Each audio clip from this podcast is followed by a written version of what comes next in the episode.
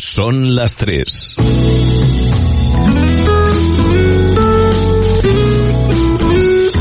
Radio Las Palmas FM. Escuchas en redifusión Cosmópolis.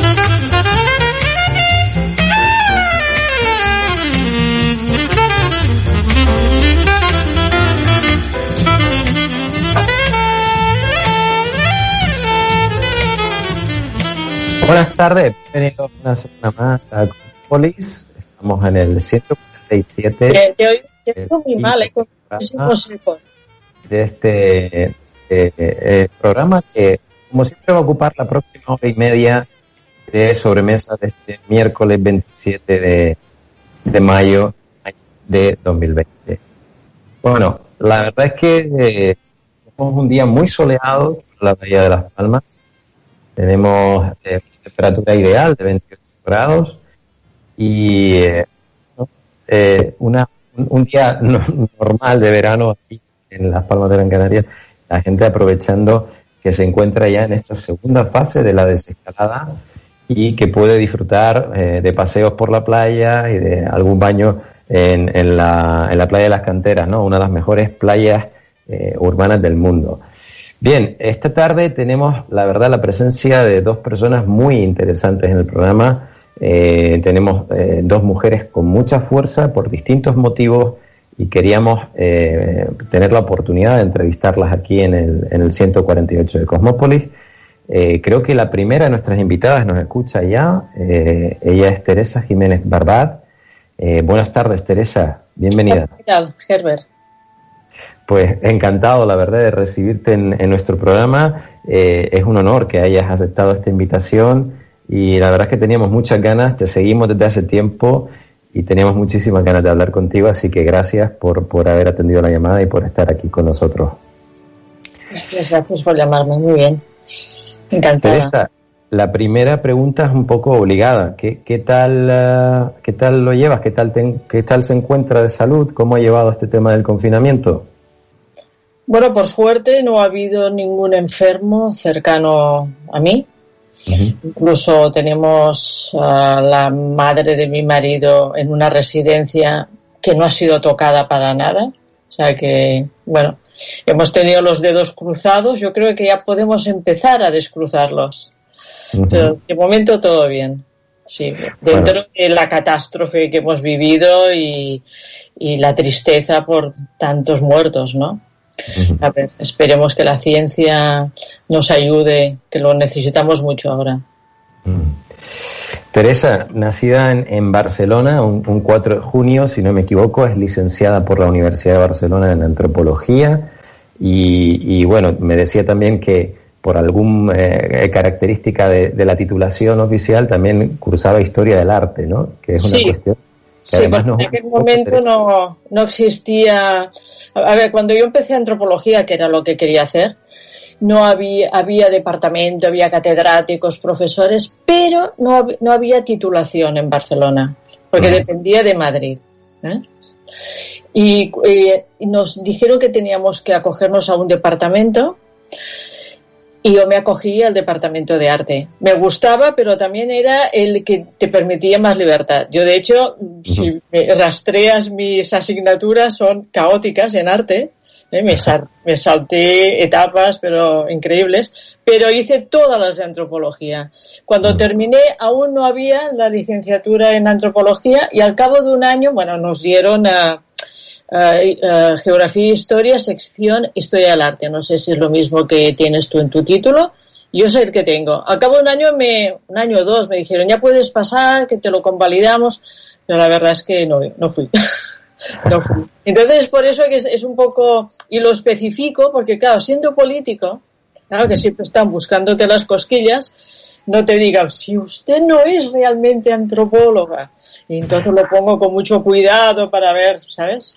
Pero en fin, no pasa nada. Total, tampoco he ejercido en la vida, así que... Te entiendo perfectamente. mi, titulación es, eh, la saqué en el Reino Unido y también hubo un proceso de convalidación muy, muy eh, tremendo, ¿no? Es una complicación, sí. Bueno, aparte de eso, has completado un máster de gestión pública y, y ONG. Eh, has trabajado como directora de recursos humanos. Eh, si, bien este empeño laboral dices que, que, realmente no ha sido el centro de atención de tu, de tu carrera, ¿no? Tú has sido también, digamos, eh, una, una prolífica escritora. Esta vocación de, de, escribir también la has demostrado en, en varias obras, como por ejemplo la novela Polvo de Estrellas, algunos ensayos como Diario de una Escéptica, el City Leaks, Los Españolistas de la Plaza Real, o sea que ahí sí que te podemos encontrar más a gusto, ¿no? Con tu vocación de, escribir y de transmitir conocimiento. Sí, sí, los últimos años me he dedicado a escribir. He dedicado, he publicado estos tres libros, uh, pero también me gané la vida, y bueno, me la gano ahora, con uh, reseñas de libros, sobre todo libros que están en la frontera entre las ciencias y las disciplinas sociales. Como antropóloga es lo que más me atrae artículos, esto es lo que estaba haciendo cuando mmm, me llamaron avisándome de que, bueno, pues la lista había corrido y, y iba a ir al Parlamento. Uh -huh. Y a finales del 2015, pues ya me incorporé como eurodiputada, donde estuve, pues como hemos comentado antes, hasta este año pasado, en el mes de julio. Sí, hasta julio del 2019, ¿verdad? Sí.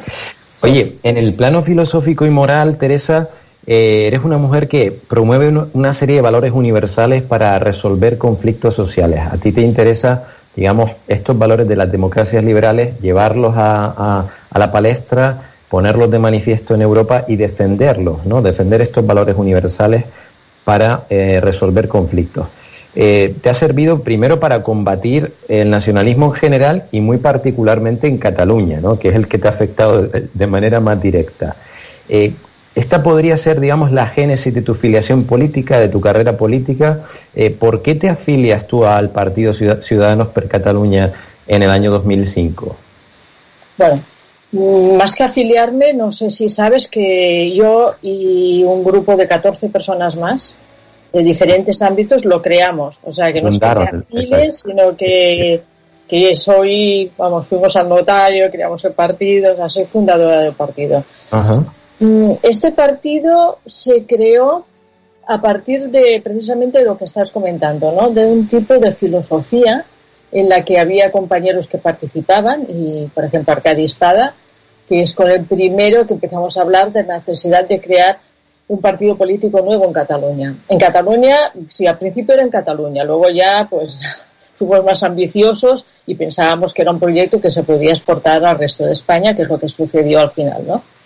Nosotros nos consideramos dentro de, de, una, de un marco que, que propone que ya hemos aprendido muchísimo del siglo XX, han pasado cosas buenas y cosas muy terribles, y nos consideramos ya gente postideológica. ¿eh? Ya sabe, ya de alguna forma pues sabemos qué cosas han funcionado, qué otras cosas no han funcionado y sobre todo nos motivaba mucho eh, que, la, un partido que, que, hiciera políticas pero fundamentadas en la razón y en la ciencia ¿eh? y también en el humanismo. El humanismo para nosotros es pues uh, uh, sobre todo pues uh, está la parte humana de la compasión, de, la conciencia de, empática de los demás, hay toda una filosofía detrás, esto unido a esta razón y a esta, y a esta um, apoyarse en la ciencia. todas estas reflexiones eh, también tenían relación con el hecho de que nosotros somos personas cosmopolitas, eh, pensamos que el, círculo moral eh, que de las primeras unidades políticas, digamos, del grupo, de la tribu, progresivamente se ha ido extendiendo hasta llegar a la nación y ahora estamos en una etapa de la civilización donde estamos dando saltos más importantes, estamos creando pues, una Unión Europea, pero también algunas organizaciones eh, ya internacionales. Teníamos esta vista puesta en, esta, en esta dirección. Todo esto, claro, eh, teniendo en cuenta lo que estaba sucediendo en Cataluña, que era precisamente una regresión eh, al espíritu tribal, nosotros no simpatizábamos para nada con esto, estábamos muy preocupados, se estaba haciendo una, política basada en la emoción, en el grupo, de alguna forma en lo peor, en los peores sentimientos humanos, que son los de exclusión, los de discriminación, los de supremacismo, pero también queríamos más allá, ir un poco más allá de esto. ¿eh? Eh, era una lucha contra, contra el nacionalismo, pero también pues una regeneración democrática, una política basada en la evidencia, no una política pues ideológica que es la que se había ido haciendo pues hasta, hasta ahora y se sigue haciendo por desgracia. Y esto pues fue cristalizando en este proyecto de Ciudadanos. Era eh, Ciudadanos de Cataluña y luego ya fue pues Ciudadanos Partido de la Ciudadanía, que es partido con el que ya se salió al resto de España. Y como verás, pues no íbamos mal encaminados. De hecho, fue un partido que llegó a tener en un momento dado hasta cincuenta y pico escaños en el Parlamento de España. Mm. Lo que ocurre es que, bueno, pues, bueno, pues han pasado cosas. Podemos ir analizándolas si quieres, pero no íbamos desencaminados y creo que había un público y sigue habiendo un público para esto. En, tu labor en el, en el Parlamento Europeo, Teresa, destaca yo creo la creación de un grupo Euromind. Y, leo aquí Humanism and Science at the Core of the European Parliament, eh, el humanismo y la ciencia en el, en el centro, en el núcleo de la, de la Unión Europea. Eh, cuéntanos un poco de qué va este proyecto, porque yo realmente he conocido tu labor y tu trabajo también a través de esta serie de conferencias. Te he visto muy bien rodeada siempre de grandes personajes de la ciencia, de, eh, divulgadores científicos, humanistas, pensadores, filósofos. Y la verdad es que me interesa mucho esta, esta labor de concienciación, de tomar conciencia de lo importante que es para eh, Occidente y para Europa en general eh, tomarnos en serio el conocimiento, ¿no? El conocimiento científico, enriquecernos de este conocimiento. Sí, bueno, pues eh, la verdad que de entrada agradecerte que te hayas molestado en ver estos vídeos, seguir un poco estas conferencias pusimos todo nuestro empeño y como tú dices, llevamos a gente pero absolutamente de primera fila. No era fácil, porque claro, decir primera fila muchas veces, muchas veces es decir mucho dinero, mm. también cuesta mucho, pero bueno, nos beneficiamos mucho de una simpatía que también provocamos en personajes muy importantes que accedieron a venir a nuestros actos, pues porque se hacían en el Parlamento Europeo, que esto es muy importante, y también por eh, los objetivos del proyecto, con los que simpatizaban absolutamente. Sí, em, cuando hablamos de política basada en la evidencia, en las pruebas, ¿eh? estamos hablando pues de políticas que se hagan en base de datos, en base de, de, algo que lo fundamente y no pues corazonadas, sentimientos, emociones. Así que yo intenté mm, hablar en el Parlamento Europeo de los temas que más candentes y más importantes. Pues eh, hablamos de muchísimas cosas, desde cuestiones que ya se pueden mm, relacionar más con las ciencias duras, por ejemplo, pues temas de cambio climático, etcétera, pero también en otras cuestiones sociales que requieren igualmente de la ciencia, aunque la gente no lo tenga tanto en la cabeza. Por ejemplo, pues todo lo que tiene que ver pues, con, con, la, con la mujer, eh, el sexo, estas disquisiciones entre sexo y género, basarnos un poco en la realidad, y porque hay, está impregnado de emoción, de ideología, y, a ver, los recursos de las sociedades no son ilimitados. Entonces, tenemos que hacer políticas que estos recursos de los, de los, de la gente que paga impuestos vaya a lo realmente necesario y no se pierda en millones de lugares donde se está haciendo un bla bla bla que simplemente pues eh, sirve quizá en último término para algunos partidos para tener una red de clientelar para movilizar en algún momento, pero al ciudadano esto no le soluciona las cosas. Así que, bueno, pues hicimos, como tú has visto, pues eh, trajimos a gente de primera fila, desde Richard Dawkins a Steven Pinker, que es una, ya una persona de la casa, pero también filósofos como Anthony Grayling, por ejemplo, que es bastante conocido en España, también es un liberal.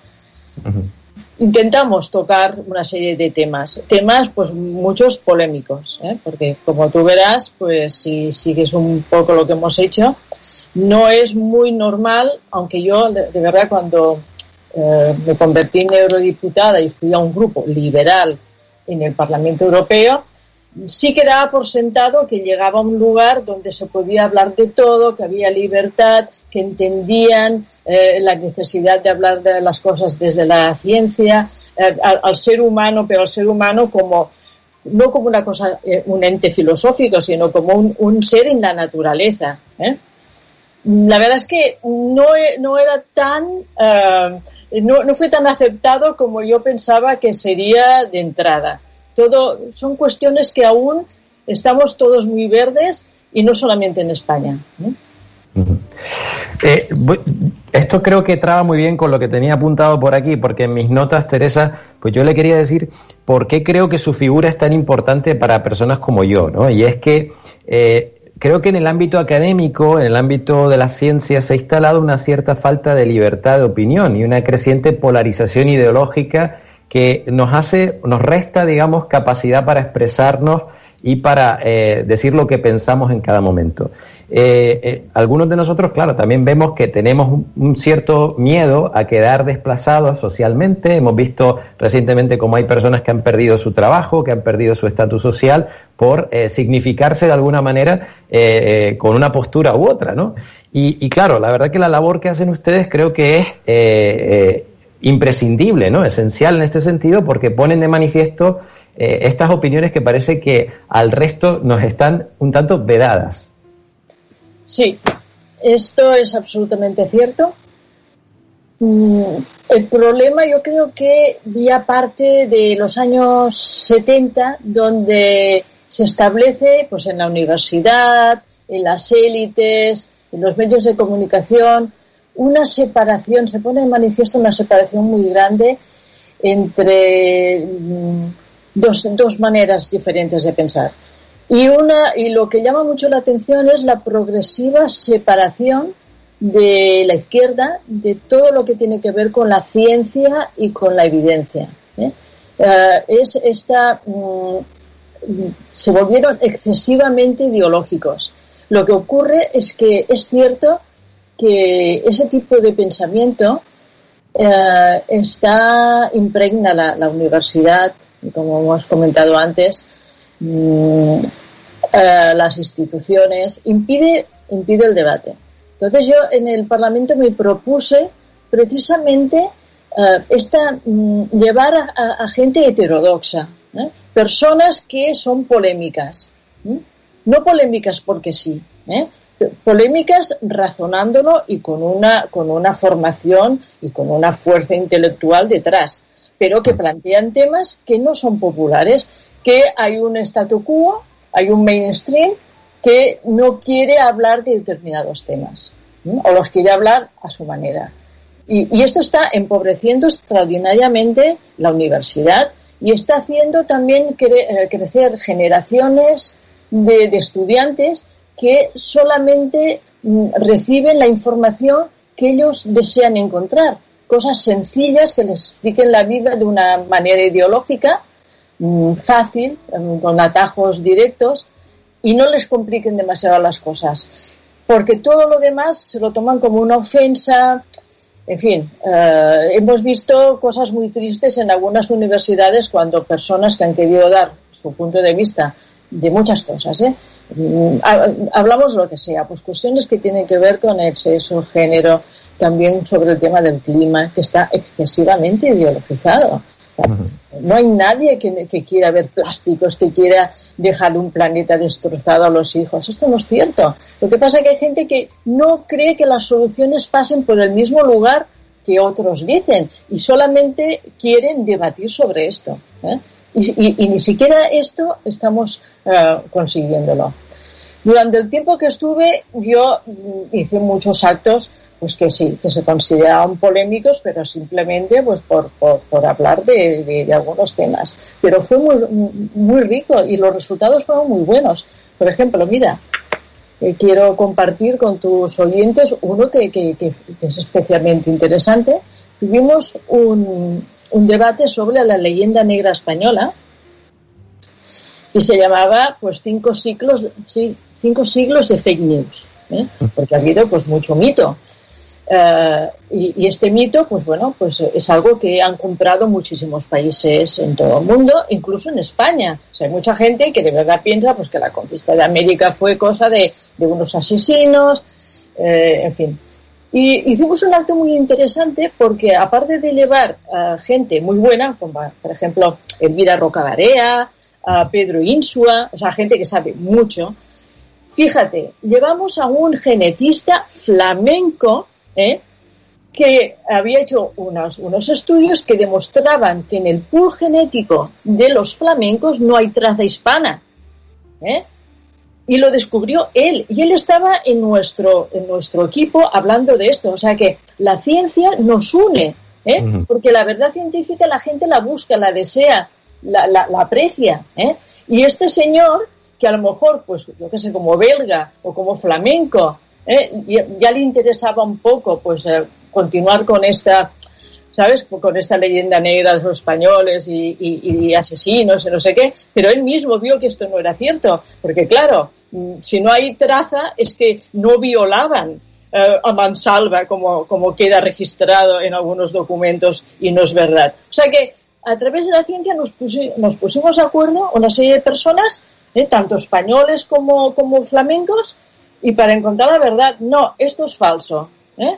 Que luego esto llegase al público, que los periódicos dicen, yo, de verdad, si yo fuera un periodista, me hubiera vuelto loca con un acto como este, porque, bueno, desmentía cosas. Y, y esto es bueno para todos, ¿eh? porque si, creemos, si queremos crear una Unión Europea, mm, que seamos todos, digamos, pues eh, hermanados en, una nuevo, en un nuevo ámbito que acoja 500 millones de personas, empezar por deshacernos de la basura, ¿eh? de la basura que nos ha separado durante años, pues yo creo que es la manera de hacerlo.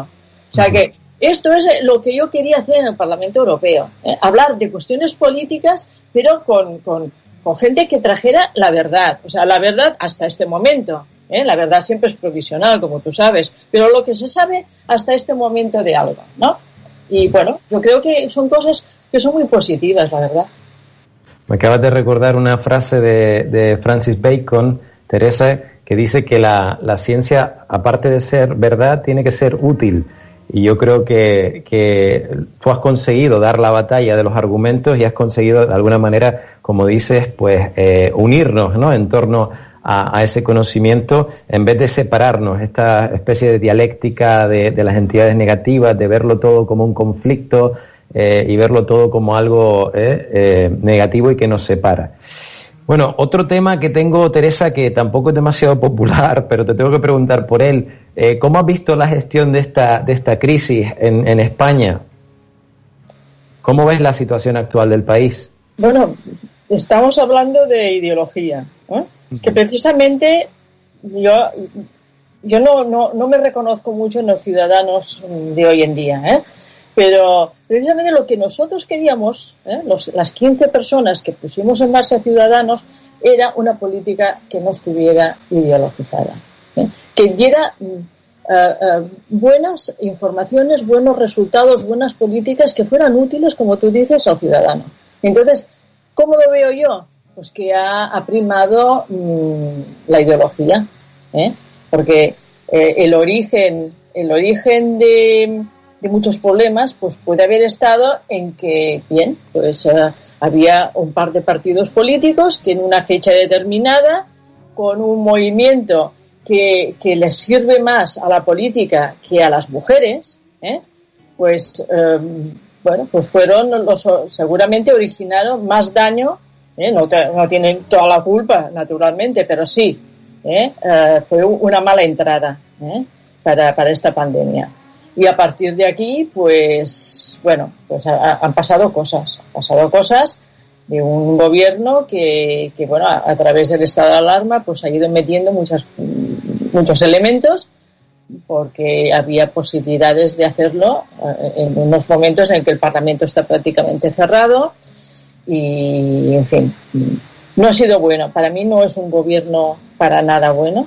Empezó muy mal. A mí me parece que después de la lucha que hemos tenido en Cataluña con los independentistas, piensa que yo, eh, en fin, el verano pasado mm, tuve mm, vándalos debajo de mi casa quemando contenedores, ¿eh? y esto duró semanas, semanas, aquí nunca se vio a Marlaska ni se vio a nadie que dijera esto hay que acabarlo. ¿eh? La, la, la, la avenida La Meridiana cortada, es que vino el virus a cortar la, eh, los cortes de la meridiana, si no, aún seguimos. ¿eh? Ahora volverán seguramente. A ver, lo que quiere decir es que yo lo que no puedo perdonar a un presidente del gobierno, ¿eh? del signo que sea, que se alíe con cualquiera para, para, para seguir en el gobierno. Es que esto es un ataque contra los ciudadanos. Y, y, y este gobierno ha sido un ataque contra los ciudadanos no independentistas, que lo hemos pasado muy mal. ¿eh? Es que han dado un golpe de Estado. Es que parece que esto lo quieren olvidar. Y nosotros estamos aquí, somos la mitad de la población y a nadie le importamos. ¿eh? Yo, eh, eh, un gobierno que empieza así, mm, francamente, pues luego las cosas no me extraña que vayan como van. Decía, escribía Steven Pinker en este libro de, de, estilo, The Sense of Style, The Thinking Person's Guide to Writing in the 21st Century, que es un libro que recomiendo a todos nuestros oyentes. decía él que eh, la ciencia, además de, de, saber, digamos, eh, comunicarla, hay que también eh, expresarla con claridad o hacerla llegar a todos los públicos, ¿no? Y quizás lo que le ha faltado a este gobierno también, Teresa, es la comunicación. Ha sido muy caótico la gestión de, de cuándo teníamos que hacer las cosas, si había que hacer una cosa o no, los mensajes contradictorios entre un, un, vicepresidente y otra vez vicepresidente. Es decir, ha sido una sensación de estar eh, completamente desamparado frente a, la situación de pandemia eh, a la que nos enfrentábamos. Sí, sí, la verdad es, que ha sido así. Lo que pasa que, claro, eh, ha sido incompetencia, ha sido pues también un Ministerio de Sanidad que estaba prácticamente desmantelado. Han sido muchas cosas que se han unido. Pero sobre todo, pues ahí detrás está la lucha por una serie de, de, gentes para mantenerse en el poder y eso por delante de la sociedad. Mm, sobre temas de comunicación, tienes razón, pero vamos, el gobierno de Rajoy tampoco es que fuera un, as de la comunicación, ¿eh? Mm. Porque volviendo al tema, y, y, perdóname si, si, soy reiterativa con esto, pero yo he vivido todo el proceso en el Parlamento Europeo. O sea, mm. Cuando el golpe de Estado del 6 y el 7 de, del 2017, eh, todo, ¿no? Lo viví allí y, bueno, pero el gobierno de Rajoy tampoco se movió tanto, tampoco hubo tantas reuniones con periodistas que lo estaban pidiendo también. Oye, pero y tuvimos que espabilarnos nosotros y muchos ciudadanos españoles que estaban por toda Europa diciendo, pero ¿cómo puede ser? Mira lo que están diciendo por la televisión. Esto no es España, esto no es así, esto es mentira. O sea que mm, sobre temas de comunicación podríamos tener aquí varios programas, ¿sabes? No, no lo han sabido hacer, no lo han sabido hacer y desde luego en el caso este de la pandemia ha sido por otros motivos también, ¿eh? incompetencia, porque claro, mm, yo a mí no sé, debo ser muy, muy tonta, pero a mí me parece que en un Ministerio de Sanidad debería estar alguien con una, con una experiencia en sanidad, ¿no? Yo es que siempre había pensado que los ministerios pues están los mejores de, de los diferentes ramos. A mí seré muy, muy, muy analista, muy lógica, muy racional, pero es que voy a veces el sentido de común. Entonces, si tú tienes una persona que no tiene ni idea y que está porque es cuota del PSC, por más que sea una persona que no es independentista y me caiga más o menos bien, ¿eh? pero bueno, por favor, o sea, claro que luego pasa esto porque tampoco entiende de ciencia. ¿Qué entiende un filósofo del PCR y la diferencia con, con yo que sé, las pruebas serológicas? Ah, ¿Entiendes? O sea, es que es mejor que poner gente de los sectores que entiendan de qué van las cosas.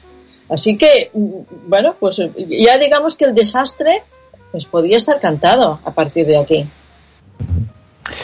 En este contexto de tanta incertidumbre eh, para la Unión Europea, Teresa, eh, con el Brexit eh, ya prácticamente consumado en, el Reino Unido, y, bueno, otros desafíos que se, se plantean ¿no? a nivel de, estructura, un, euroescepticismo que, que, no termina de, de, tener cuajo, pero que sí que empieza a tener múltiples voces, ¿no? se ve a Europa con una cierta, eh, no sé, eh, digamos, suspicacia porque eh, se, piensa que a lo mejor demasiada burocracia, un, demasiada, demasiado, digamos, politiqueo y pocas soluciones para el ciudadano. En tu opinión, ¿cuáles son los desafíos que afronta la Unión Europea? A ver, yo lo primero que querría decir es que todo esto que me estás diciendo, pues en parte también es así, así, hay burocracia, estos politiqueos a los que te refieres, hay prejuicios, ¿eh? precisamente yo quise luchar con algunos de ellos, porque sigue habiendo prejuicios en las sociedades europeas. La diferencia del norte y el sur, pues muchas veces se, se hace notar. ¿eh? Pero yo, a las personas que lo están, están escuchando este programa, en estos momentos, por favor, esto es lo único que nos defiende ¿eh? para, bueno, para, porque los, los, gobernantes en nuestro país, en Italia, en, en Grecia, en Dinamarca, tienen unos límites. ¿eh? Y estos límites los marca los tratados europeos, la legislación europea, y esto es uh, una suerte, es una suerte, ¿eh? porque um, si, no pueden ir más allá de algunas cosas, se van a tener que contener y hacer políticas de un cierto sentido común. ¿eh? O sea, no estamos en condiciones, yo creo que sería un fracaso de todas formas ¿eh? y que hay que luchar por ello. Pero es que además nosotros no estamos en estos momentos en condiciones de decir, vamos a pasar de Europa. Como pasemos de Europa, podría ser mucho peor. ¿eh? Mucho peor. Es verdad que no han reaccionado a tiempo, que ha sido todo muy lento, que no sé qué, pero va a llegar dinero. Yo lo único que espero es que sí, que se controle a dónde va este dinero y cómo se reparte. ¿Eh? Mm. pero que, tenemos una suerte de tener el paraguas europeo, ¿eh? de que no, en realidad nos han cerrado las fronteras. Yo conozco gente pues que tiene fábricas y, han podido exportar a, yo que sé, pues a Rumanía donde estaban con una obra. O sea, ha funcionado, los mínimos han funcionado, pero es que la alternativa y para un país como en estos momentos en España, que hay una polarización, ¿eh? es el, el, bueno, nuestra salvaguarda. O sea que critiquemos, pero critiquemos para mejorar. ¿Cómo lo podemos hacer para que esto funcione mejor? De manera constructiva, ¿verdad, Teresa? Exacto, sí. ¿Crees, ¿crees que hay margen para eh, revisar Maastricht, para revisar los acuerdos europeos, para, eh, digamos, que Europa se convierta en una estructura diferente? Bueno, yo soy de esas personas que sueña, porque sé que aún es un sueño, con unos Estados Unidos de Europa pero no porque yo no me dé igual mi país, al contrario, si yo precisamente pienso que se ha de reforzar la idea de España y la unión entre todos. ¿eh? Y, y, tenemos que tener mucho cuidado con estas fuerzas centrifugadoras, pues en Cataluña, en el País Vasco, donde sea, porque es que además esto es una cosa que se contagia. ¿eh? Tenemos que tener mucho cuidado con esto porque no se construye Europa así. Hay gente que, que tiene como unos sueños extrañísimos donde no va a ser la Europa de los pueblos. Pero ¿qué, qué puñeta es la Europa de los pueblos? ¿Qué me estás diciendo? O sea, me estás diciendo que te vas a separar de España porque no los soportas, porque son unos ladrones, porque no sé qué, y vas a construir Europa con gente que ni siquiera conoces. O sea, si tú, un, un, un catalán, un vasco, no puedes soportar a un González, ¿cómo va a soportar a un Hordy o a un Redeker si no les conoces, si, si, si no tienes parientes? Eh, ¿Entiendes lo que quiero decir? Es que si no sabes ya construir con lo que tienes, ¿cómo vas a construir Europa? Esto es imposible. Además, otra cosa, ¿qué es un pueblo? ¿Eh? El pueblo catalán, pues yo estoy en contra del independentismo. Ya no soy catalana, yo soy eh, de lengua materna catalana, he escrito libros en catalán. ¿eh? Mm, ¿Qué pueblo catalán? Desde luego, yo en este pueblo catalán del sueño independentista, yo no soy. Entonces, ¿qué? Ya tendríamos que partir Cataluña por la mitad, ¿no? Sería lógico. En fin, que esto no funciona así. Lo que hay que, eh, la única solución es encontrar y eh, todo aquello que nos une y que es muchísimo y trabajar esto. ¿eh? No ir por la diferencia, que la diferencia es bonita en el sentido folclórico. Oye, si tú te vas a, yo qué sé, Albacete y allá hacen, yo qué sé, un gazpacho súper raro. Oh, mira, fíjate, ¿ves? Qué, qué diferentes que son. Pero esto que nos gusta ver cuando viajamos o cuando leemos novelas, está muy bien, pero para construir hay que ir a lo otro, ¿eh? a todo aquello que tenemos como seres humanos, ¿eh? uh, para, para, para construir nuestro país.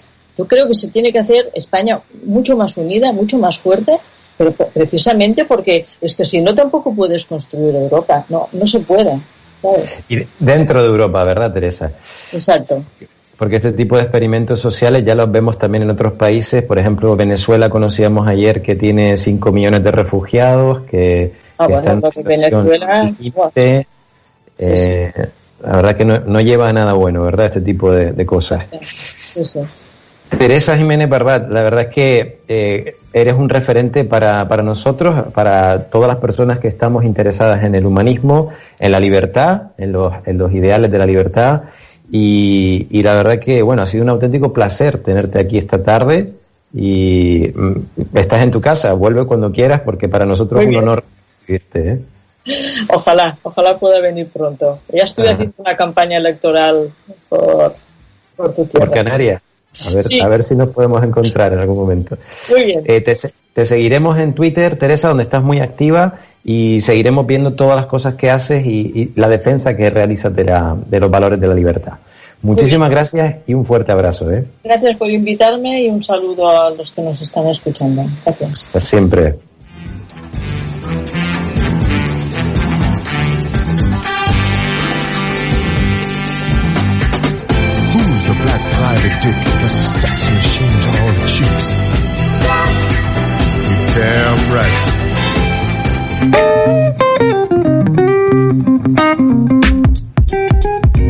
Escuchas Cosmópolis con Eder Martín.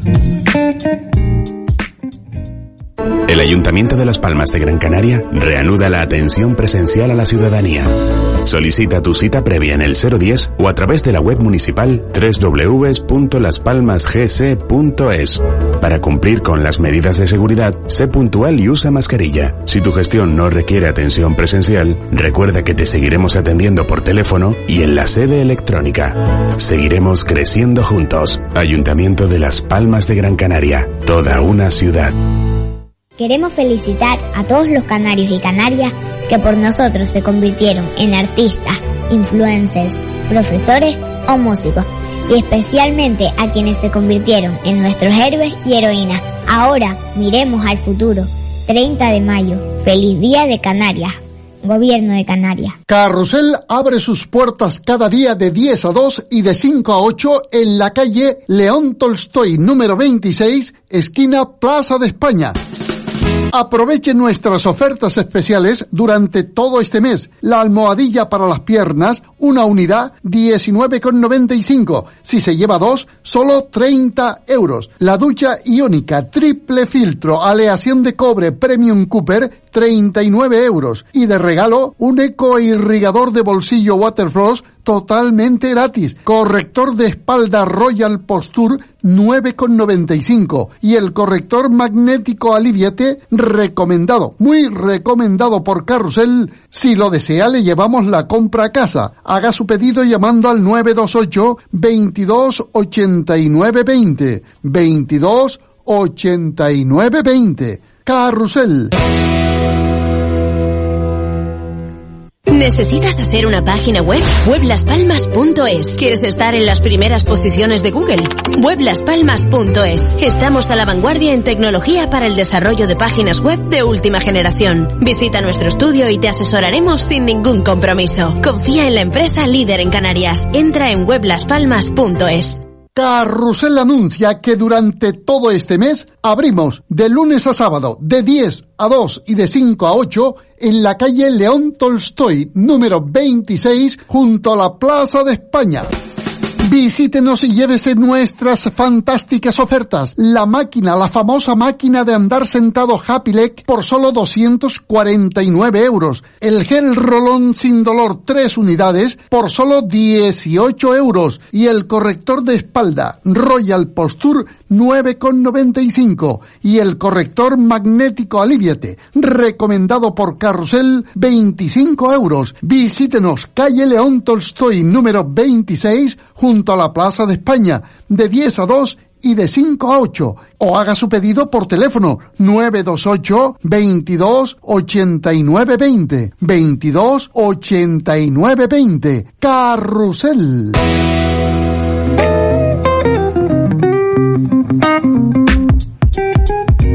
Escuchas Cosmópolis con Eder Martín.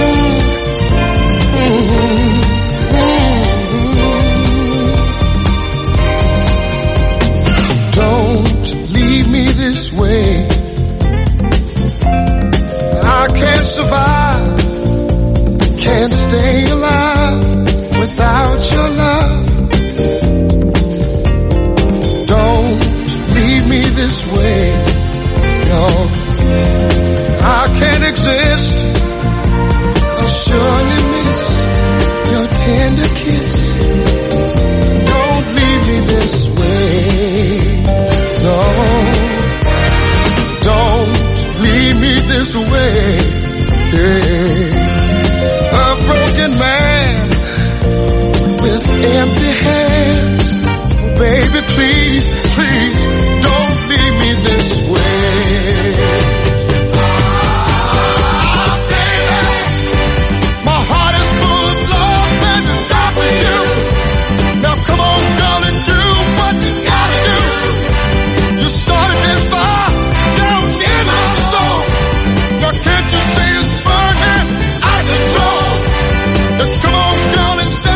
Y continuamos aquí en esta tarde en Cosmópolis, el 148 de esta quinta temporada.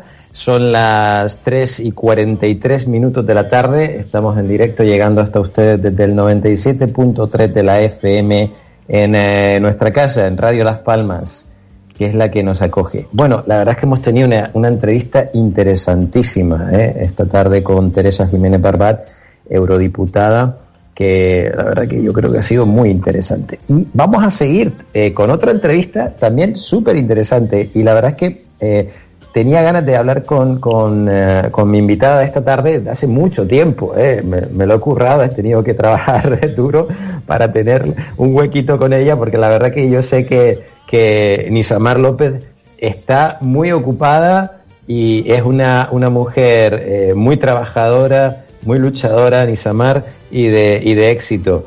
Eh, buenas tardes, bienvenida a nuestro programa. Muchísimas gracias por estar aquí esta tarde. Tardes, Ever. Encantadísima, la verdad, de poder estar un ratito con ustedes, la verdad. Bueno, tenía muchas ganas de saludarte, eh, Nisamar. Sabes que tenemos por costumbre invitar a nuestro programa a personas que admiramos por alguna razón u otra, ¿no? Y, y la verdad es que yo, eh, hay dos cosas que me llaman la atención. Lo primero de ti, eh, primero tu fuerza interior, ¿no? Que es arrolladora. Te veo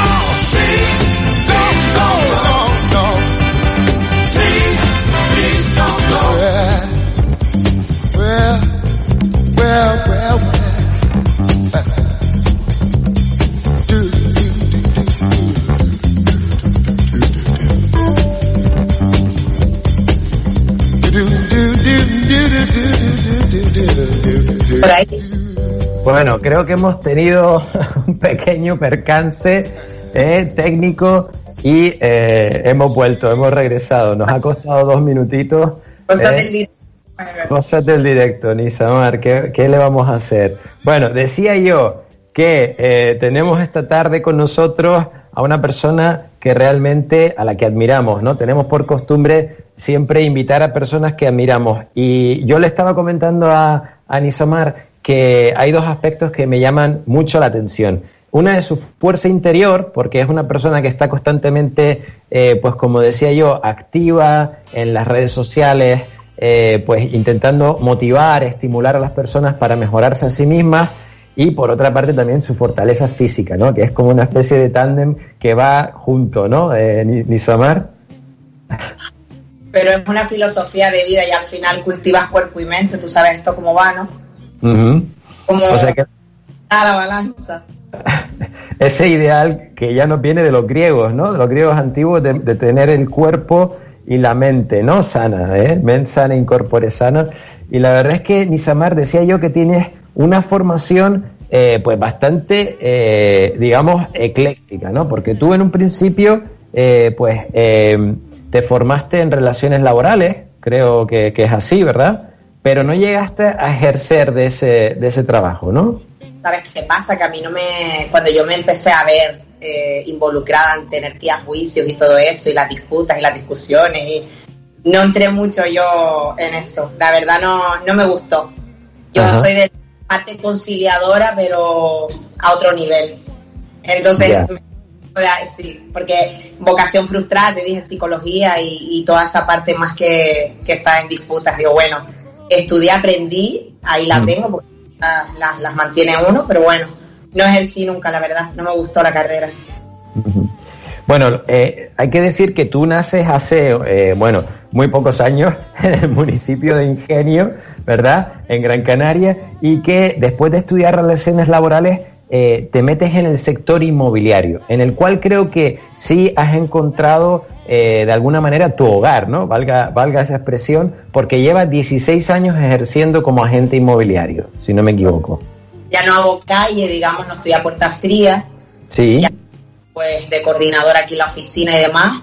Pero bueno, que he vivido épocas de todo tipo, de bueno, sentarte en el parquito con la gente mayor para quitar propiedades, de los ¿tú sabes estas cosas, y lo pasé Sí. muy bien. Ahora estoy en, otro punto diferente, que también lo disfruto, pero es un poquito más soso. Bueno, eh, desde luego eh, hay un punto de inflexión en tu vida que tú lo marcas eh, allá por el año 2008. Dices que, que tú querías cambiar tu aspecto físico, Mm. pero, pero que no tenías las herramientas, ¿no? Como que no comías bien, que no tenías eh, otros elementos que acompañaran esa, ese, esa voluntad tuya, ¿no? De mejorar. Y dices que tuviste una pareja que te metió un poco en este mundo de, del fitness, ¿no? Sí, bueno, en 2008 pues pagué mi primera cuota de gimnasio, pero bueno, que con 47 kilos, hecha una verguilla, y llegabas al gimnasio y no sabías ni cómo funcionaban las máquinas, pero bueno, que ahí estaba, ¿no? La voluntad la tenía, pero hacía bien, sinceramente, lo hacía fatal, y no veía resultados, yo nada, no engordaba ni un kilo. Y luego ya por 2016 conocí a- a- al que fue mi pareja, y, y bien, él me, me hizo descubrir que esto era una pasión mía y yo creo que al final se quedó como un estilo de vida y una gran pasión. Porque Ajá. Sin entrenar y sin comer sano no voy a ninguna parte del mundo. Eso te lo puedo. Bueno, y, y- y ves tú que de repente esa transformación que tú estás experimentando en tu cuerpo y en tu forma de expresar tu, eh, tu físico y demás, que eso también tú puedes ayudar a otras personas, ¿no? Ves que hay otras chicas a lo mejor que están desmotivadas, que, que, no- mm, que a lo mejor no se quieren mucho, ¿no? Que piensan, ay, estoy fatal, no me, no, no me veo bien. Y tú ves que tú tienes capacidad para motivarlas, ¿no? Y para darles ese impulso a lo mejor extra para ayudarlas a conseguir sus objetivos. Claro, esto realmente empezó como para pues ganar un par de kilillos y verte más mona.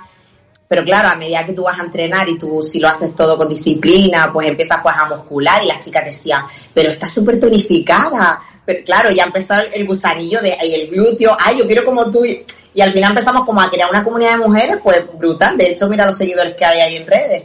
Y empezamos a crear pues esa comunidad y al final pues si directos entrenábamos juntas, tips, los Nisi tips famosos de- del, del Instagram, que si, ah, que si cuánta agua tomamos y bueno, al final sí he descubierto que, que bueno, que no me cuesta nada, al final lo haces de una manera desinteresada, lo disfrutas porque te hace sentir bien y ya, o sea que muy bien. Ajá. Yo creo que tú tienes una, una, un community manager que te maneja la- las redes sociales y demás. Pero, ¿cuántos seguidores tienes tú en Instagram, eh, Ni- Nisi? y algo mil, pero cuento, la verdad, ¿sabes esto cómo va? A unos les gustarán más, otros menos, ¿no? Pero la Ajá. verdad, comentarios y todo lo que recibo a diario es positivo, con lo cual yo cuando me voy a la cama voy feliz. Siempre Eh. tengo un montón, ¿sabes? Por contestar, no sé cómo lo... pero yo irme a dormir que contesto a todo el mundo, porque algo necesitan o si te escriben.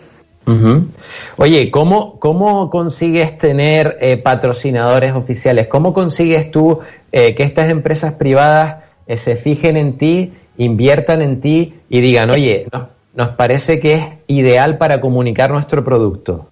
Bueno, de hecho, que no te lo he dicho, ayer se colocó un cartel de dos metros y medio, creo que era por dos y pico también de alto, en las Zafiras en Tenerife, que yo estaba, bueno, estaba yo estoy, porque bueno, enorme, súper bonito, que se ve de la parte de adentro, micro perforado, precioso, con una foto espectacular, y ahí está mi nombre, o sea que con uno de los sponsors que han confiado muchísimo en mí, y para poner a alguien de fuera, ponemos una canaria o no. Totalmente. ¿eh? Totalmente. Yo mejor una canaria, si te digo la verdad. Pero lo- Pero- es visibilidad. y Ellos, si Sí. tú estás visible, estás conectada, eres activa, eh, a- eh, llevas mucha gente detrás contigo, ellos se fijan en eso. Y luego los eventos, que ya te preparas para un evento físicamente, vas muy, muy bien. Entonces, aunque no sepan quién eres, te acercan a hablar contigo las marcas. Entonces, claro, ahí me han salido muchas cositas en eventos como el evento de fitness más grande que hay en España, que es el Arnold, Classic, vino Arnold en su arsenal. Sí.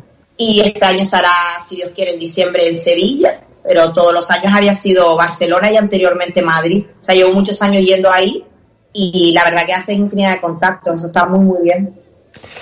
Eh, Nisi, para, perdona, no sé si te puedo llamar Nisi o no te importa, ¿no?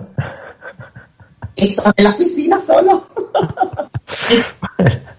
Bueno, eh, a ver, para una persona que no es experto como yo, que no, no conoce mucho este mundo del fitness, me imagino que hay distintas categorías o distintas disciplinas dentro del fitness. ¿Cuál es la que tú practicas?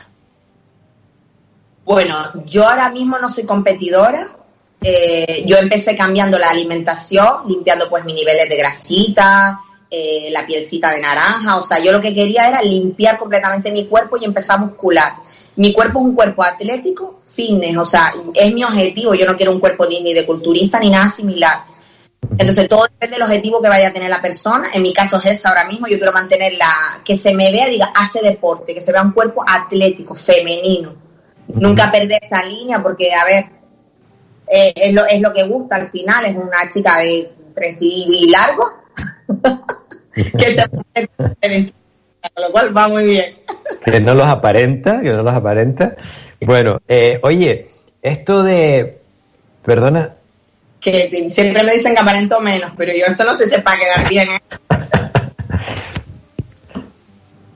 Estamos siendo sinceros, aparentas menos, Nisi. Oye, eh, ¿cómo, quiero saber cómo ha llevado el tema del confinamiento? Porque claro, me imagino que tú utilizarás eh, máquinas, eh, como dices tú, pues claro, vas al gimnasio, ¿no? Tienes tu, tu ámbito de trabajo en el gimnasio.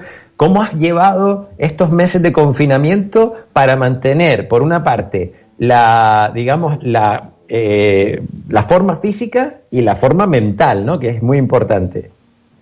Yo te voy a ser sincera, eh, yo tengo mi cuerpo, aparte de porque me gusta tenerlo así, es como una herramienta de trabajo. ¿Sabes lo que te quiero decir? Yo tengo que estar prácticamente todo el año bien, primero gustarme a mí, pero evidentemente si trabajo con marcas son exigencias que tienes que cumplir.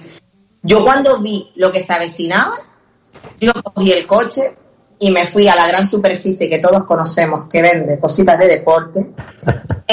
Todo lo, es más, ya el estado de alarma, el mismo día el estado de alarma sea, me dio igual porque digo, si luego yo no tengo alternativas, o sea, yo muero, yo no puedo trabajar solo con mi propio peso. Aparte de ahí, compré todo lo que necesitaba, lo monté en casa yo solito, o sea, que genial. Y luego ya empecé a contactar con empresas que mandaban, o sea, hacían envíos a casa para poder ayudar a toda la gente, porque al final todo el mundo te veía cosas y te preguntaba.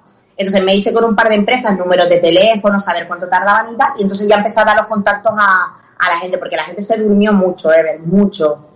Estaban dos cajas de pesas, dos. Y me traje las dos, digo, a alguien le daré la otra.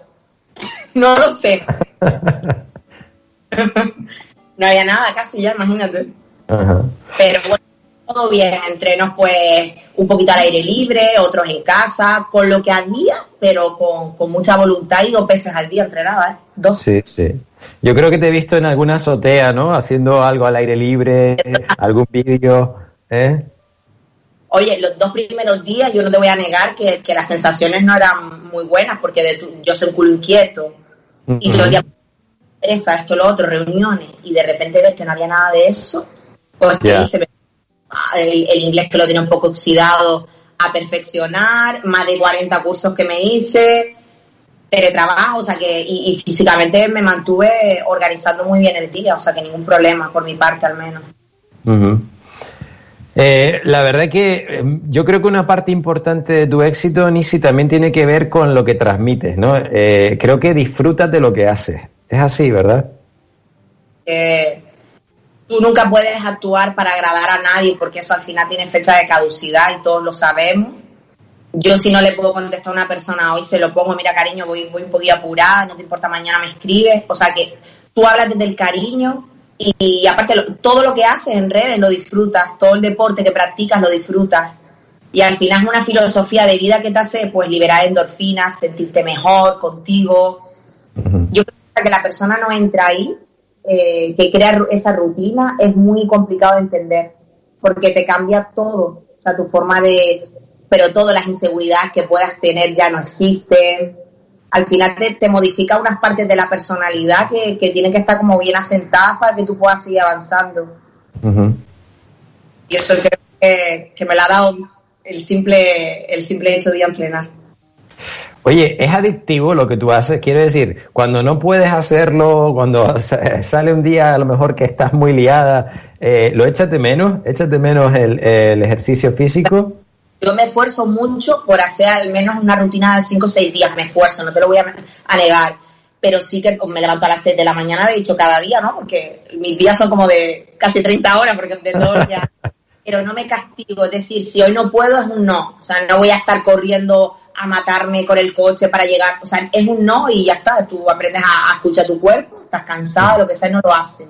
Pero lo normal es que me levante a las seis, haga mi cardio en ayuna, ya sea ahí en Arinada, cerquita del mar, por la avenida, o, o incluso en casa. Y muchas cosas las cuelgo. Ya se levantan ellas a las seis también y van viendo y dicen, ya está, está dando caña aquí.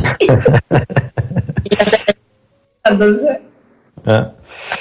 Oye, eh, mm, ¿cuál, ¿cuál crees tú que ha sido el, el cambio más grande de la Nisi de, de 47 kilos eh, que empezó hace unos añitos en esto a la Nisi de ahora que se presenta, pues como tú te presentas, me, encantaría que te pudiesen ver nuestros oyentes porque la verdad que estás espectacular, eh, radiante, con tu collar, eh, la verdad es que eh, además transmites un montón de energía positiva, ¿no? ¿Cuál es la, digamos, el, el cambio más significativo que tú ves entre esa Nisi y la de ahora? yo creo que el principal es la fuerza mental. Es que, eh, de hecho, cuelgo muchas cosas de, de cursos que hago y es seguir, seguir y seguir. La persona dice, no, no puedo. Digo, "¿Co- ¿por qué no? Dime por qué.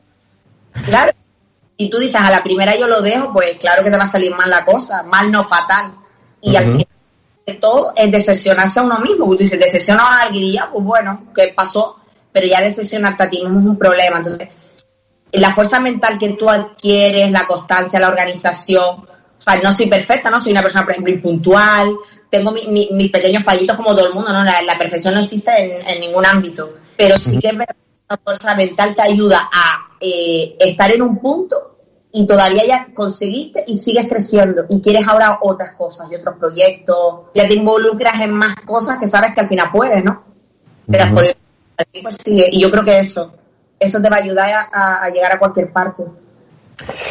Eh, ¿Qué le dirías tú a una persona que está a punto de, de rendirse, que digamos lo ha pasado mal estos meses y que lo da todo por perdido? Dice, oye, estoy mal, no tengo trabajo, no tengo forma física, no me encuentro bien. ¿Tú qué le dirías a esa persona? Porque me imagino que llegar a, a tu nivel no será sencillo al principio, hay que trabajar mucho, hay que tener constancia y demás. Eh, pero ¿cuál podría ser ese mensaje, Nisi, de cómo, eh, cómo cambias el chip? ¿Cómo empiezas a ponerte en forma? Bueno, lo primero que yo quiero decir es que cuando la motivación se va, queda la disciplina. Eso hay que tenerlo súper claro, porque son dos pilares que te van a mantener arriba.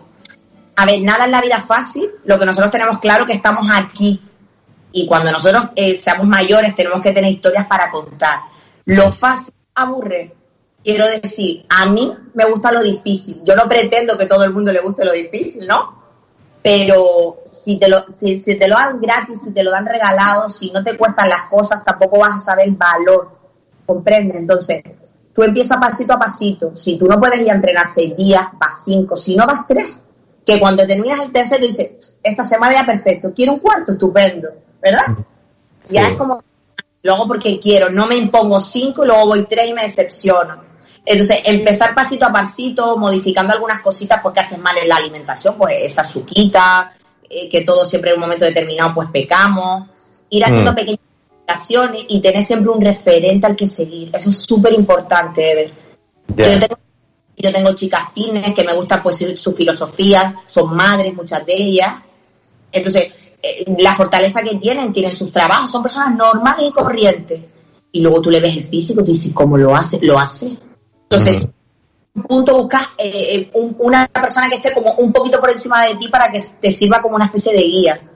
Pero cambiar de hábitos, es moverte, salir un poquito a caminar y demás, más que suficiente. Pero sí puedes empezar paso a paso, evidentemente. Lo que has hecho mal tres años no lo cambias en un mes, ¿no? Ya. Pero todos empezamos, yo no tenía nada de masa muscular, era así, de delgada. Y sin embargo, los niveles de musculatura y todavía me hice pues la prueba metabólica y me la repitieron, Ever.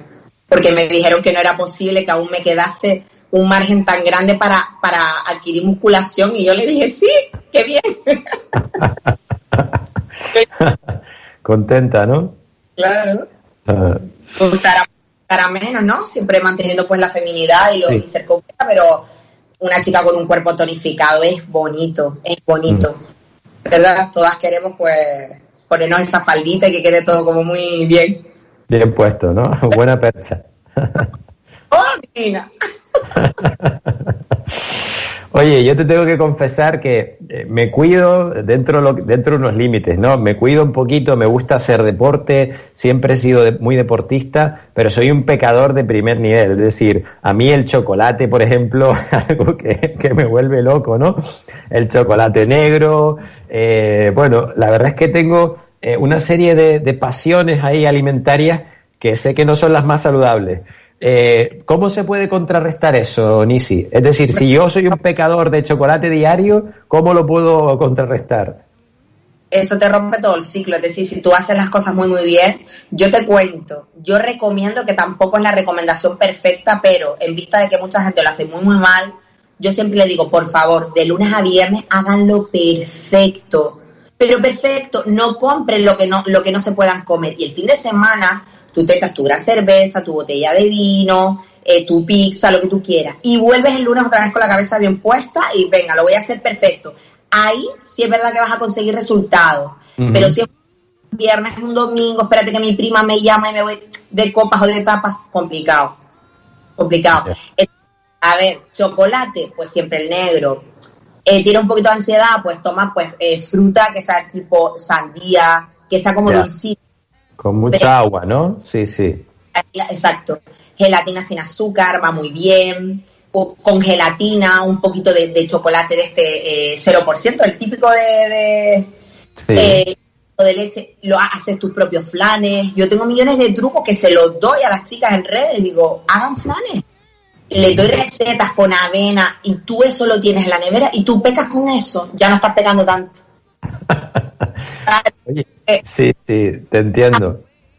O donuts. Y, ¿Sabes lo que te quiero decir? Eso es... eh, No, yo bollería industrial, esas cosas no. Además me gusta el chocolate, pero el caro, ¿sabes? El, el bueno, el, el suizo, chocolate negro y tal. No, no soy mucho de, de bollería. uy, cuando tenga niños y yo te voy a ser sincera, yo quiero ser mamá y todo, eh, yo lo voy a pasar muy mal, ¿eh? Porque yo sé que madres para que el chico calle le dan un dulce para, ¿sabes? Y yo eso soy anti, como, en serio, no Antichuches, ¿no? no me morir. Ya, ya, ya. Oye, ¿cuál es ese pequeño vicio que tú tienes así secreto que te permite de vez en cuando? Eh, Chocolate. el chocolate también. Yo creo que, eh, no sé, la mayor parte, las las que yo me relaciono son más de dulce que de salado. Sí. Pero chocolate. Yo de hecho, ahora con uno de los sponsors que tengo, estoy pidiendo pues una, un paquetito, o sea, un bote de chocolate proteico que tiene bastante cantidad de proteína y menos azúcar, con lo cual es riquísimo, me lo soluciona Sí. y ya los valores, ay, la cosa cambia. Te lo tomas más a gusto, ¿sabes? Sí. El chocolate sin duda. Y comida libre, pizza o hamburguesa. Ujú. Yo quiero hartar mucho y decir, "Pis- es que es así, es lo que me gusta, y la pasta. Oye, tú trabajas zonas específicas del cuerpo, me imagino que tus rutinas, pues habrá un día de glúteos, otro día de espalda, no sé, bíceps, tríceps, eh, pero em, ¿cuál es esa parte, digamos, del cuerpo tuya que con la que estás eh, menos eh, de acuerdo? se puede decir, se puede decir. soy sincera, a mí todo mi cuerpo me gusta porque ha sido trabajado de una manera progresiva. Eh, el, el- el culito este que dicen culo carpeta de risa, siempre están con el culo carpeta, pues yo era esa, ¿vale? Y sin embargo, unos glúteos muy tonificados. El abdomen es lo último que baja, no sé si eso tú lo sabes. Nosotros cuando estamos eh, en pérdida de grasa decimos, ay, este trocito de barriga no me baja. Yo estoy plana, pero si lo hago un poco mal, la grasa me va toda al estómago. Ya. toda la mayoría de las personas. Yo no tengo cartucheras, no tengo nada de eso, entonces me va toda la barriguita. Mejor y tal vez el gemelo, que a pesar de estar en tacones todo el día mm, y trabajarlo, esto que cuesta un poco más. Bueno, bueno, yo la verdad que recomiendo a todos nuestros oyentes que se vayan a tu Instagram y, y vean los resultados de, de tu trabajo, porque la verdad es que son sorprendentes y son más propios de una escultura eh, griega eh, que, de, que de una deportista común. Yo la verdad que, bueno, Nisi, perdona, sí, dime.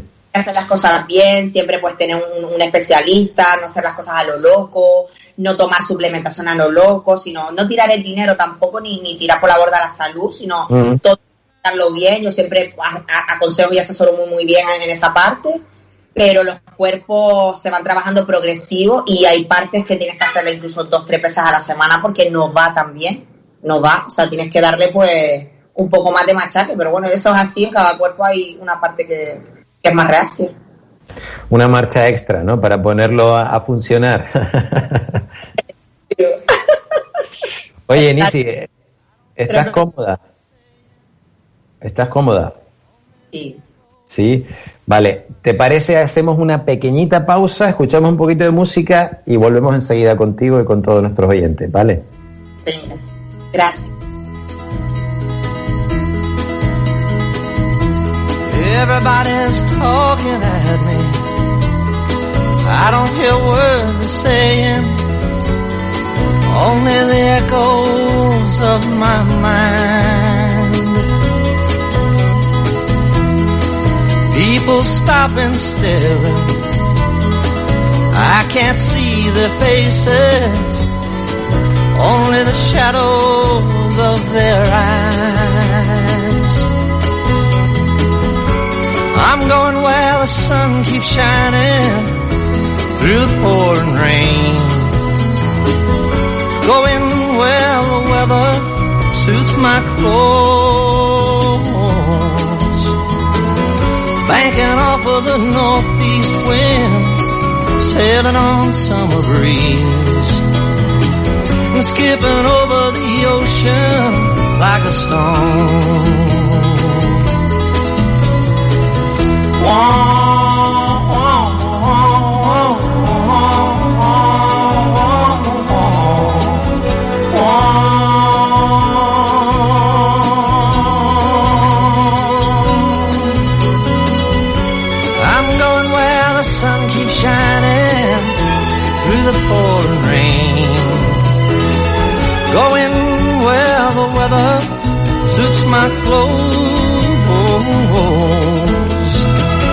Banking off of the northeast winds, sailing on summer breeze. And skipping over the ocean like a stone. Everybody's talking at me. Can't hear a word they're saying. Only the echoes of my mind.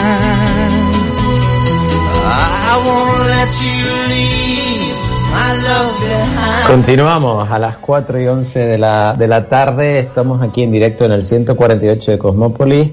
Estábamos escuchando, por supuesto, a, Harry Nilsson, ¿no? Con ese Everybody's Talking at Me, que fue banda sonora original de aquella película inolvidable, ¿no? Midnight Cowboy, con eh, Dustin Hoffman y John Boyd en los papeles protagonistas.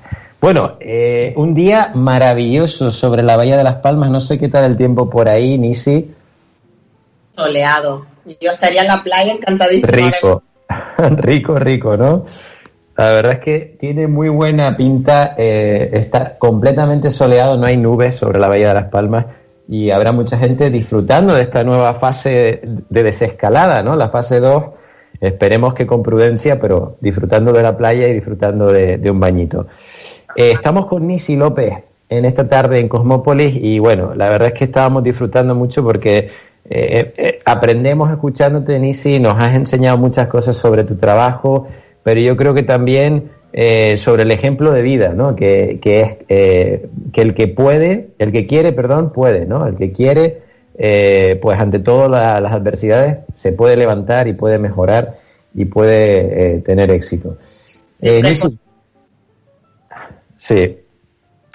Oye, te, te quería preguntar eh, cuáles son los proyectos en, las que, en los que estás involucrada en este momento, porque sé que tienes algo de patrocinio, no sé si eh, se puede adelantar algo a lo mejor de una línea de productos propia con tu nombre, algo por ese, por ese camino. ¿Podemos adelantar alguna exclusiva del programa? No podríamos adelantar porque me matan hoy si hablo, pero chulas, súper chulas, que ya este veranito, si Dios quiere, después de, muchísimos meses de trabajo van a salir.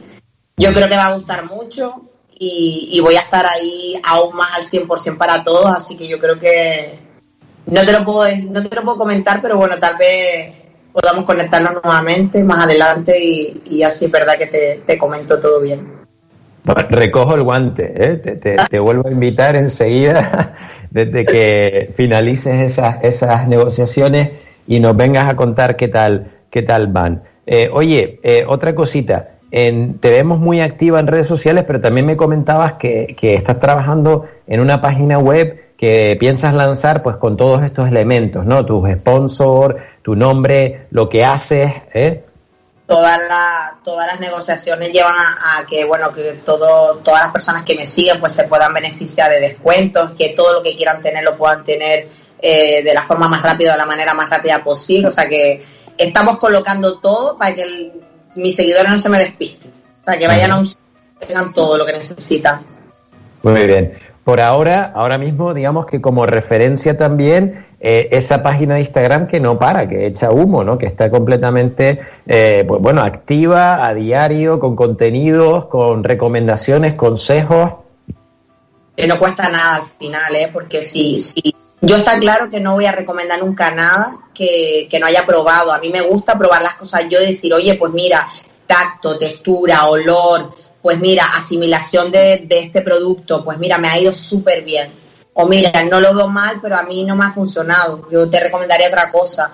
Eso está muy bien, porque es que si no, tengo gente muy fiel, es como una comunidad muy fiel, entonces ellos saben que si yo lo recomiendo es porque ya yo eh, previamente lo he probado, o en uh -huh. el caso de suplementación deportiva tengo un equipo, o sea, todo un equipo detrás de competidores y demás que tienen pues una experiencia de igual 20 años, ¿no? Entonces ellos sí es verdad que me ayuda mucho para, para poder ayudar a, a, la gente, ¿no? A cositas que van mejor y demás.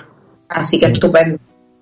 Bueno, la, la, la, foto que tienes de portada en Instagram es, es ya impresionante, ¿no? Es alucinante. Eh, Nisi López 360 creo que es la, la dirección en Instagram para todas las personas que... Lo de 360 se puso porque al final la vida te da una vuelta como muy, muy grande, ¿no? Te da la vuelta completa.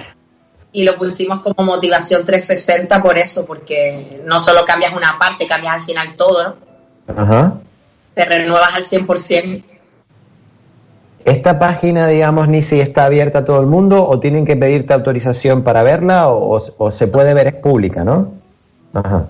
Yo pienso que al final es mejor porque si tú quieres ver algo más o tú quieres ver pues sistemas de entrenamiento o cositas que van mejor, no tienes, no sé, no, no me cuesta nada tenerla abierta y, y compartirlo toda mi experiencia, mis vivencias con, con ella. A mí me ha funcionado, así que a -huh. cualquier las cosas con un mínimo de, de, disciplina les va ir bien, o sea, no necesita mucho más. Uh -huh. Nisi-López 360 en Instagram y eh, lo tienen ya ahí bien, muy bien descrito, motivación, 360 fitness, tips, esos eh, famosos Nisi tips, ¿no? Que la palabra, pero es que me gusta. Causa sensación, ¿eh? Y eh, bueno, ahí, ahí describes la verdad que para tus 22.500 eh, seguidores eh, describes con mucho detalle, con todo lujo de detalles todas estas experiencias, pues de, de motivación, de productos, para ella, para tus amigas? Todo, todo. Lo que es un, mira, tú sabes una cosa que me gusta mucho, que nunca lo he contado de, de, del Instagram en general, la posibilidad de tú viajar sin viajar. Uh -huh. Esto, yo hice 15 viajes el año pasado y como yo sé que la gente se levanta y a, a pesar de que los cambios de horario pues no eran los mismos, pues yo intentaba pues cascadas o todo lo que veía lo iba colgando y, y, y todas las posibilidades que nos da el Instagram, muchas de ellas, es pues estar así, pues motivado, viajar sin viajar. Uh -huh. Entonces la gente pues, muchas dirá, pues mira, lo pondrá por, pero mucha gente me escribió diciendo, nunca jamás vi nada así, qué bonito el atardecer que lo colgase. Entonces al final no solo estamos para decir, bueno, luz, luzco cuerpo, pongo cuatro fotitas, sino hay mucho más contenido detrás, de valor, que hace pues que, que la otra persona se enriquezca también de ti y sea recíproco, ¿no? Uh -huh. Pero importante el, valor de las redes sociales, yo para mí brutal. Mm. Bueno, la verdad que, Nisi, tu marca, tu branding, es decir, tú misma, porque tú eres un producto ¿eh? muy terminado y muy bien presentado y, y, que está además en constante evolución. Te queremos eh, decir que, que, bueno, que, que, admiramos tu fuerza, tu, tu trabajo, así que ha sido un placer enorme tenerte aquí esta tarde en el estudio 1 virtual de Radio Las Palmas. Ya la semana que viene volvemos a nuestro estudio, a nuestro hábitat natural, pero bueno, la verdad que ha sido un honor recibirte y muchísimas gracias. Un placer enorme y eso, no hay, no hay límites, no hay edad, solo hay ganas. Eso quiero que quede siempre constancia de ello, que todas podemos salir adelante y todo, vamos. Así que a ti también. Muchas gracias por los consejos. ¿eh? Te mando un abrazo enorme, Nisi, y hasta la próxima, que espero que sea muy pronto. Esperamos que sí. Chao. Chao.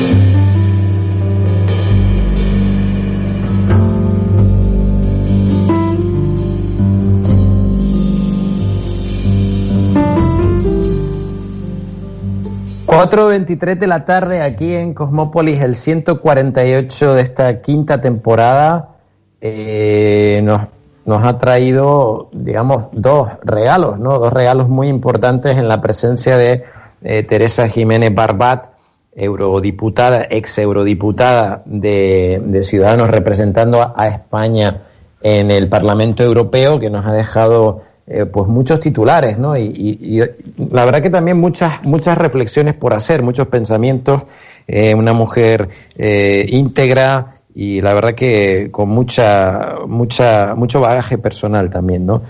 Estaba leyendo mientras aprovechaba la pausa de este, este pop coral que estábamos escuchando del Helgelien Trio. Eh, saben ustedes que hay todo un auge del, del jazz en los países nórdicos, escandinavos, y, bueno, hay múltiples, una multitud de, formaciones, sobre, sobre, todo en esta formación de Power Trio que es tan eh, popular en, en, el norte de Europa. No sabemos muy bien por qué, pero la verdad es que esta formación de Power Trio, normalmente con trabajo, eh, batería y piano, eh, se ha constituido de alguna manera en el, en el canon eh, jazzístico en estos países del norte. Bien, eh, escuchando este Helgelien Trio, este pop coral, este sonido, digamos, que nos llega desde el norte de Europa, pues eh, no, prácticamente no, nos da tiempo para despedirnos, ¿no? Esperemos que hayan disfrutado ustedes de, de, este programa, tanto como, como yo al hacerlo. La verdad que escuchando a nuestras dos invitadas, a, a Teresa Jiménez Barbat y a Nisi López, eh, yo he estado muy entretenido, he aprendido mucho, así que espero que eso se haya podido transmitir también a nuestros oyentes. Eh, una recomendación, eh, vayan a la playa, disfruten de esta nueva fase de desescalada, pero por favor seamos conscientes de que no, no, se, no se terminó, esto no se terminó, estamos en un proceso en el cual pues todos tenemos que hacer un ejercicio de responsabilidad, y hacer también un ejercicio de prudencia ¿eh? con, el, con el prójimo. Disfruten, disfruten de esos bañitos en la playa, disfruten de, de esas salidas con la familia, pero eh, háganlo ustedes eh, protegiéndose y protegiéndonos a los demás. Y, y bueno, yo creo que de esa manera todo irá mejor. Y este 2020 eh, no sé si va a terminar de remontar el vuelo, porque la verdad es que ha sido eh, prácticamente insufrible desde el principio, pero eh, bueno, se, será por lo menos eh, más atenuada la caída, ¿no? El aterrizaje de este, de este año 2020 para olvidar. A ustedes agradecerles la fidelidad a todas esas descargas que tenemos semanalmente, que la verdad es que se agradece, ¿no? Que un programa dedicado a la cultura y a la divulgación del conocimiento, pues tenga eh, tan fieles seguidores y que ustedes lo sigan disfrutando y que yo se lo pueda seguir contando desde aquí. Quiero agradecer, por supuesto, a Jaime Falcón en el control y a nuestra casa Radio Las Palmas y a todos ustedes por escucharnos. Les mando un fuerte abrazo y les dejamos con eh, buena música, como siempre, hasta la semana que viene.